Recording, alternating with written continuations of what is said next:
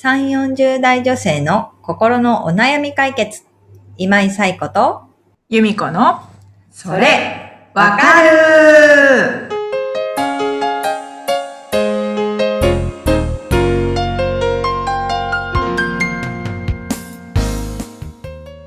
はい。ということで、12月、えー第1週のそれわかるが始まりました。皆さん、こんにちは。こんにちは。はい。これ、テイク2でございます。テイク2っていたよね。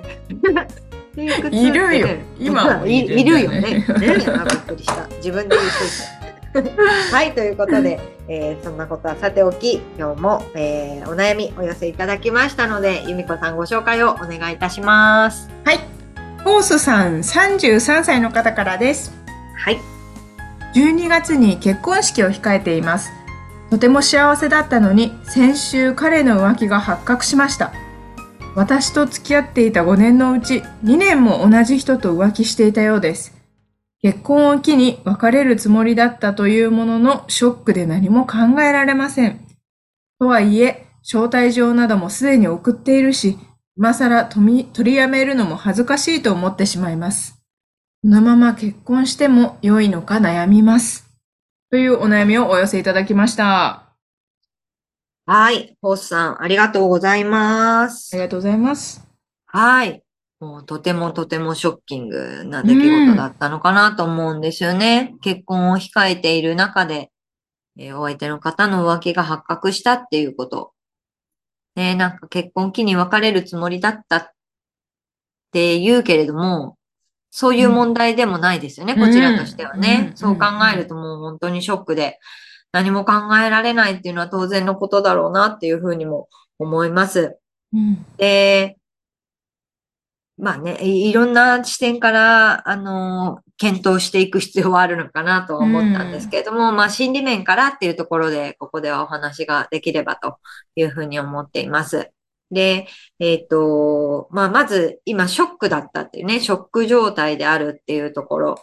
から考えて、まあなんかその、この状態のまま何かを決めるとかっていうのは今難しいのかなっていう気もしてるんですよね。ただ、えっと、12月っていうことで、もう間もなくですよね、結婚式があるっていうことを考えると、まあうん。早急に結論はいろんなことの結論を出していかなきゃいけないっていうところがあると思います。で、えっと、まあこのね、浮気の件が今、えーフォースさんとその彼の中だけの話なのか、そのご両親とかも含めた中での話になっているのかっていうところによっても、ちょっと違うのかなと思うんですね。うん二、人だけっていう、まあ、今ね、ショック、ショック状態の中で、さっき言ったみたいに何か決めるって結構難しいとは思うんですけれども、その親もいるみたいなことだったりとか、例えば他にも知ってる人がいるっていう状態の中だったら、ちょっと客観的な視点とか、冷静な判断をできる方もいるのかなっていうところで、まあもし本当に、こう、この人には相談してもよくて、えー信頼できるっていう方がいたら、ちょっとそういうアドバイスをもらうようなことがあってもいいのかなっていうのは思います。で、あとは、えっ、と、まあ、すごくショックだったっていうところありつつも、まあ、今後彼とどうしていきたいかっていうところは考えていく必要があると思うんですよね。で、例えばまあ、ね、今はもう本当に目の前の結婚式どうするかっていうところはあるとはいえ、例えば10年後とか20年後とかを考えたときに、それでもやっぱり彼といたいと思うのか、うん、彼ではない他の人なんじゃないかと思うのかっていうところは、うん、少し考えていただけるといいかなとは思っています。で、もう一つ、その、えっ、と、えー招待状もすでに送ってて、まあ、取りやめたら恥ずかしいって気持ちがあるわけですよね。で、その恥ずかしいって人からどう見られるかっていう視点と、えっ、と、これから自分がどう思って彼と接していくかっていうのは少し分けて考えていただく必要もあると思うので、そこはちょっと別で考えた中で彼とどうするかっていうことを考える。あとは結婚式をどうするかっていうことを考えるっていうことは大事なんじゃないかなというふうには思ってます。えーまあね、時期的、時間的なことを考えると、やっぱり結婚式をどうするかみたいなところは先に来るのかなと思うんですけども、まあ、まずは、ホースさんがどういう気持ちで彼と今後向き合っていか、いきたいかっていうところを考えるっていうところが、まあ一番大事かなっていうのは思いますね。で、あとはまあ、当事者として彼が、それこそどうしたいと思ってるのかとか、結婚式自体もだし、ホースさんとの結婚、今後をどう考えてるのかっていうところもきちんとお話をしていけるといいのかなっていうのは思います。で、さっき由美子さんともね、話していたんですけども、もうこういうのって本当にドラマみたいな話だとは思いつつも、割と、まあ割とでもないけれども、うん、えっと、私の知り合いにも同じような境遇に立たされた方がいたりとかね、由美子さんの知り合いにも、うん、あの、結婚を直前で取りやめた方がいたりっていう方もいました。なので、その、恥ずかしいからってことだけで結婚をするっていうことではなくて、あの、恥ずかしいけれども、でもやっぱり多分結婚してからの方が人生って圧倒的に長いし、えー、いろんなライフイベントも訪れると思うし、そういうことをいろいろ考えた中で、ホースさんがどうしたいかっていうことをきちんと考えていただきたいなというふうに思います。で、もしかしたらね、周りにはいろんなこと言う方がいると思います。例えばそんな不誠実な人と結婚をしたら絶対に幸せになれないよっていう人もいるかもしれないけれども、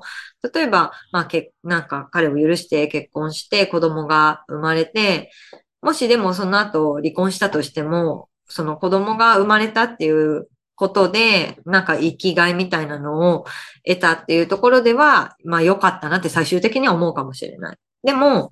もしかしたら思わないかもしれない。こんな人と結婚して不幸だったって思うこともあるかもしれない。で、そもそも結婚を取りやめたことで、もう本当にまた分かり合える相手が出てこなかったら、やっぱりあの時結婚しておけばよかったって思うかもしれない。だからなんかその周りの方のアドバイスとか言うことだけで確かにそうだよねって決めるのではなくて、やっぱりご自身が彼とどうなりたいかっていうところをきちんと考えるっていうこと。あとはこう自分自身の人生をあの考えたときにここで結婚を取るのか取らないのかみたいなところも含めて考えてもらうといいかなっていうのは思います。で、まあ、最、最悪って言い方したらあれですけれども、結婚式っていうのは、まあ、あのー、対面的なところもあるわけですよね。やっぱり招待状を送って出席していただいて、そういうところもありつつも、でも、だからといって、結婚式をしたからその人と結婚しなければいけないっていうわけでもないわけですよね。で、あの、私の知り、知っている例でいくと、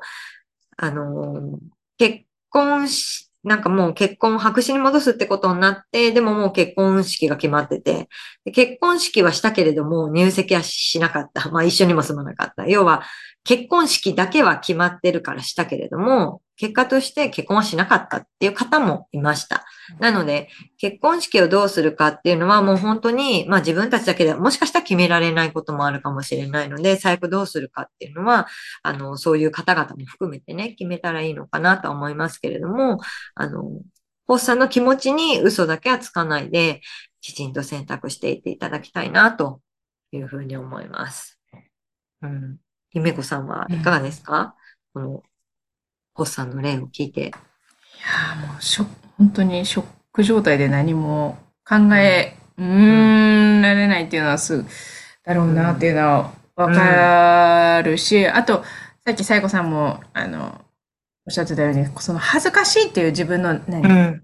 の対、対、うんうん、人？友達とか友人とかお世話になってる方とか、その気持ちと、その彼との今後をやっぱどうするかっていうのを分け、分けて、ちゃんと考えるっていうのは、うん、うん、なる、あなるほどなっていうふうに思いましたね。全部いろんなことがごちゃごちゃ、なんかもう、わーみたいな感じになりそうだけど、ちょっとそこはね、住み分けて。うんうん。そうですね。うんうん。そうそう。なんか、やっぱりでも、結婚ってすごく大きな決断だと思うんですよね。幸せな決断で、すごく幸せな気持ちの中にいったと思うんですけども、なんかね、それをこう自分の、なんていうんですか、自分のせいではないというか、自分とは全然別のところで起きた出来事によって、なんか自分が不幸になるっていうのは、すごく、まあ、悔しい気持ちもあると思うし、悲しい気持ちもあると思うし、それこそ本当に信頼してた人だと思うんですね。この人とうん。結婚するって決めるってことは、一生ね、一緒にいるって決めた方だと思うので、そういう方に裏切られた、裏切られていたっていうこともすごくショックだとう思う。ん。でも、あのーまあ、大事な決断をするときだからこそ、なんか今きちんと本当にどうしたいかっていうところを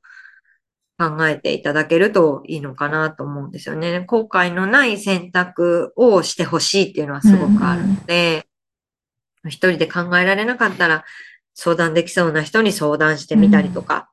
いうことも大事だし、もう本当に、まあ、知り合いじゃなくて第三者に相談したからったら、カウンセリングとかもうまく使ってもらったらいいかなとかもなるほど。思うし、うん。うん、なんか一人で悩まないでね、あの、うん。ね、さっき言ったみたいに結婚式って結構ね、いろんなことが、期限が決まってて、うん、いろいろね、決めないこと、決めることもいっぱいありますもんね。ね、あるとは思うんですけれども、あの、そこの期限に合わせて自分の決め、気持ちを決める必要はないと思うのでう、ん。ね、ちょっと分けて考えていただいて、うん。しっかりと後悔のない選択をしていただきたいなというふうに思います。今、そう、聞いてて思ったのは、その、今は、あ、どうし、ええー？みたいな、そういうショック状態とか、恥ずかしいとか、うんうん。そういう気持ちが今一番上に、上っていうか自分が認識してるけど、その、裏切られたとか、今度悲しみとか怒りとか、うんそういうのも、そういうので、なんか浮き沈みじゃないけど、うんうん。うんうんそういう、なんだろう、そういうゾーンに入るっていうか、うんうんうん。なんて言うんだろそういうのが来るうん、こともあるのかなと思って。ありますね。あの、ななんか、人はショックな出来事があった時に、うん、やっぱり初めショック状態何も考えられないっていうところから、えっ、と、な、えっ、と、悲しいって気持ちですよね。なんでうん、私がこんな、あ、なんでこんな悲しい出来事が私に起きたんだろうっていうこと。うんでその後やっぱり怒りみたいなものも湧き上がってくるんですよね。うんなんで私がこんな目に遭わなければいけないのとか、あの、いろんな怒りの気持ちがうん、湧いてきて、その後、本当に何も考えられない。なんかもう疲れちゃうというか、絶望というか。でこのあたりをすごい行き来するわけですよね、ずっとうショックなるほど。それって人によって期間も違うし、まあ、一回ずつだったって人もいれば、もう繰り返し戻って何回もそこをあ、行ったり、うん、気持ちが。怒りと悲しみを行ったり来たりして、うん、うん、あとね、あの、怒りとなんか無力感みたいなのをうん。何回も味わう人もいるうと思うし、ん、でもそうしていく中で、うん、少しずつそのいろんな現実を受け入れていったり、うん、自分の気持ちを受け入れていったりできるようになるんですよね。うでん、その時の、まあ、ポイントって、えっ、と、わ、私は多分こう、その気持ち、怒りとか悲しみとかをうん外に出すってことが大事だと思うんですようね。ん、あの人間ってこう、ね、あのー、ホースさんも33歳で、もしかしたらお仕事されてるかなと思うんですけども、やっぱりこうう、日常がやってくるんですよね。そうすうると、ん、日常を過ごしていくために気持ちに蓋をするっていうことが出てくると思うんですうん。で、それって、なんか普通に過ごせて、なんか気持ちがほっとする時間でもあるとは思うんですけれども、でもやっぱり一人になるといろんな気持ちに押しつぶされそうになったりとかもして、そこを繰り返していく。で、だんだんでも、蓋をすると楽なんだってなっていくと、やっぱりその感情に蓋をしていく、いつか爆発するかもしれないし、まあそれが何かしこりとなって残るかもしれないしうんっていうところあると思うんですよね。で、例えばまた好きな人ができた時に、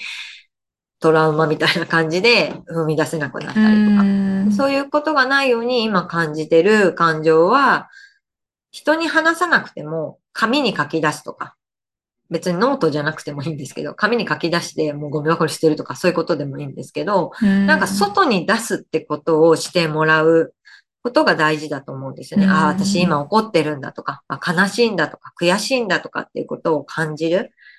で、そうすることで、あの、自分の気持ちを受け入れていけるようになるので、なんかそこは意識してやってもらえるといいかなっていうのはんなるほど思ってます。で、その感情にでも振り回されて辛かったりとかしたら、あの、カウンセリングとかうまく使ってもらって、その日常に支障がきたさないようにやっていっていただけると、あの、いいとは思うので、うん。でも、あの、別にカウンセリング使わなくたって、あの、いつかはそういう現実とか自分の気持ちとかを受容できる日、受け入れられる日が来て、また自分の幸せのために頑張ろうって思える日は、どんな選択をしたとしても来るとは思うので、なんかその我慢しすぎずに自分の気持ちをあの自分自身で感じていくってことはやっていただきたいなとういうことは思ってます。はい。ショックですよね、でも。うんうんそう、ショックだと思うんですけれども、ね、なんかどんなショックなことがあっても、私たちはこう、生きていかなければいけないっていうね、あの、うん。ね、朝が来て、うん。日常が来て一日が始まって、でもそう、そう。なので、なんか、そこをね、あの、いかに、まあ、穏やかにね、心穏やかに気持ちよく過ごしていけるかっていうところにね、意識を向けていっていただけるといいかなと思うし、別に立ち止まってもいいし、そのね、悲しみとか怒りに溺れる時があってもいいと思うので、なんかそういう感じでね、あの今感じてる気持ちには嘘がね、自分で自分に嘘をつかないように、まあ、していっていただけるといいかなと思います。はい。はい。ということで、えーこのポッドキャストでは、えー皆様からのお悩みを、えーお寄せいただいております。みこさん、お寄せ方をお願いします。はい。番組では皆さんからのお悩みをお待ちしております。番組ポッドキャストの各エピソードページにリブラボラトリー公式 LINE の URL を載せています。公式 LINE を登録後、メニュー画面よりお悩みを投稿してください。皆様からのお悩みお待ちしております。お待ちしております。はい。ということで、いよいよ12月が始まりました。最後の1ヶ月ですね。はい。ということで、あのー12月、ね、前回、えー11月の中で、うんあのー振り返り方みたいなところだったと思うんですけれども、ね、残りの1ヶ月もね、あの、悔いのないように、2022年の締めに向けて、みんなで走っていけたらと みんなで思いますので、そう。どうぞよろしくお願いします。よろしくお願いします。はい。ということで、今日も皆さんありがとうございました。また元気にお会いしましょう。また来週、さようなら。さようなら。